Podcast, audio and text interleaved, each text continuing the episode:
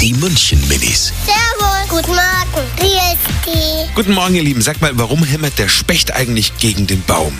Der Specht, der macht halt immer seine eigene Neste sozusagen für sein Futter.